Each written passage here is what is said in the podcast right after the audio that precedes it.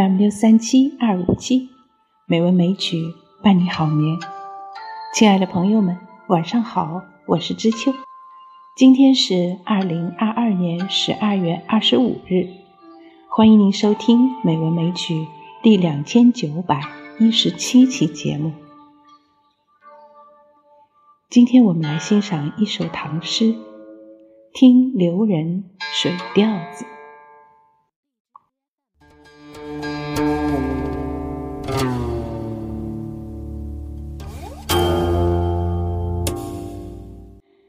听流人《水调子》，唐·王昌龄。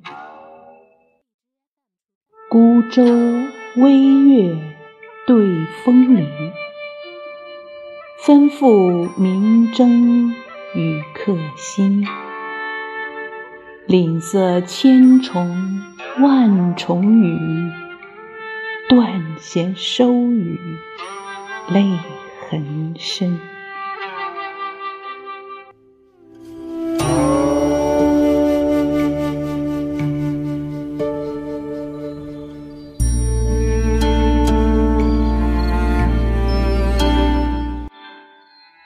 这首诗大约作于王昌龄晚年赴龙标贬所途中，写听正月而引起的感慨。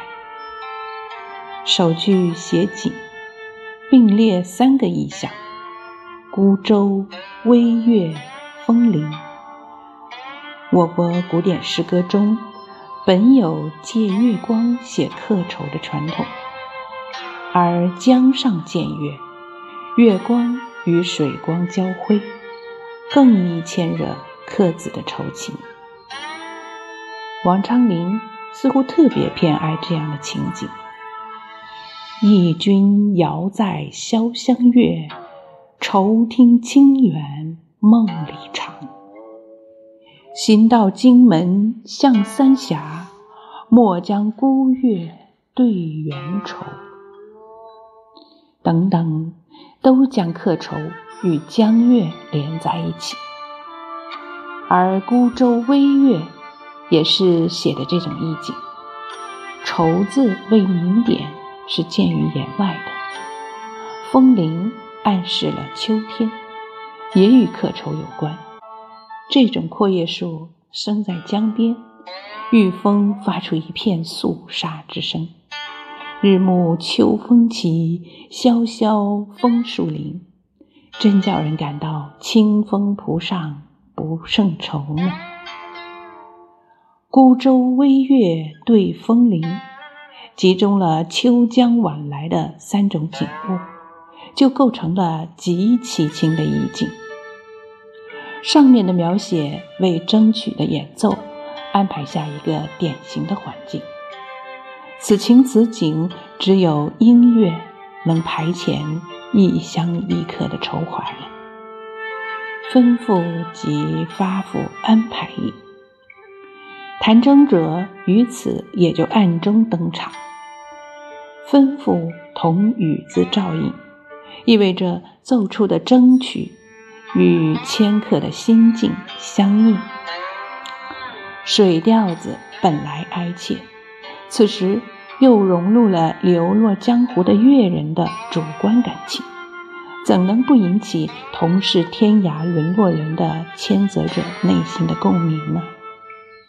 这里的吩咐和语下字皆灵活，它们既含有演奏弹拨之意，其意味又绝非演奏弹拨一类实在的词语所能传达于万一的。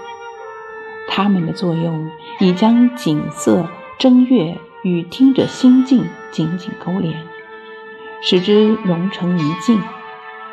吩咐双声，明争叠韵，使诗句铿锵上口，富于乐感。诗句之妙，恰如中心所说：“吩咐字与语字，说出明征之情，却解不出。”所谓解不出，乃是说它可意会而难言传，不像实在的词语那样易得确解。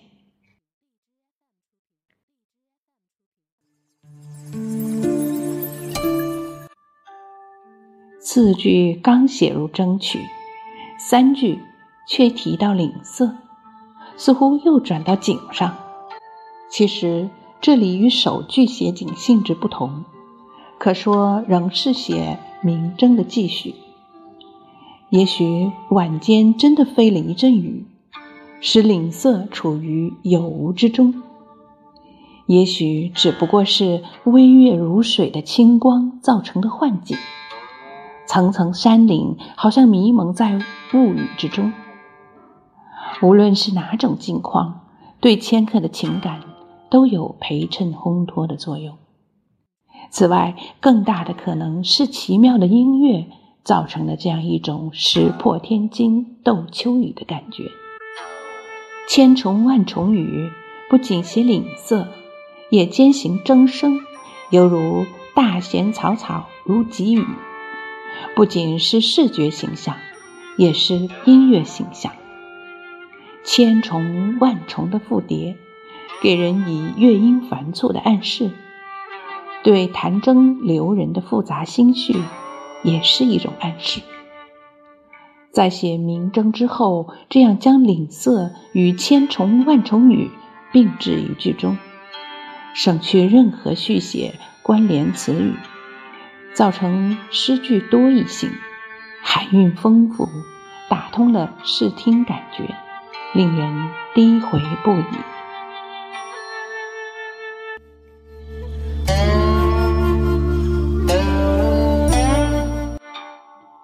谈到激越处，曾弦突然断了，但听者情绪激动，不能自已。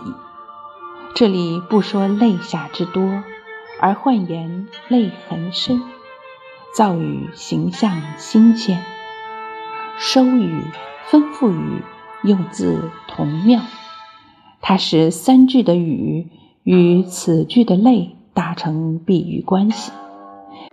四言听征者的泪，乃是征贤收集岭上之雨化成，无怪乎其多了。这想象新颖独特，乏人妙思。只说闻征下泪，意变浅；说泪如雨，语意平常。看他句法字法运用之妙，便使人含咏不尽。此诗从句法。音韵到通感的运用颇具特色，而且都服务于意境的创造，浑融含蓄而非刻录。诗叟称之为连城之璧，不以追逐简称，可谓知音。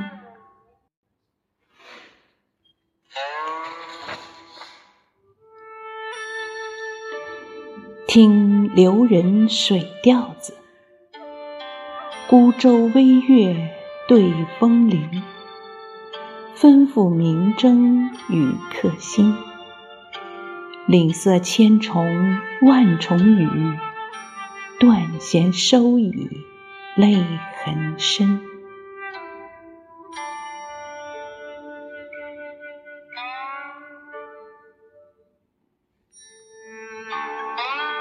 好了，今天我们的节目就到这里了，感谢朋友们的收听。知秋在北京，祝您晚安，好梦。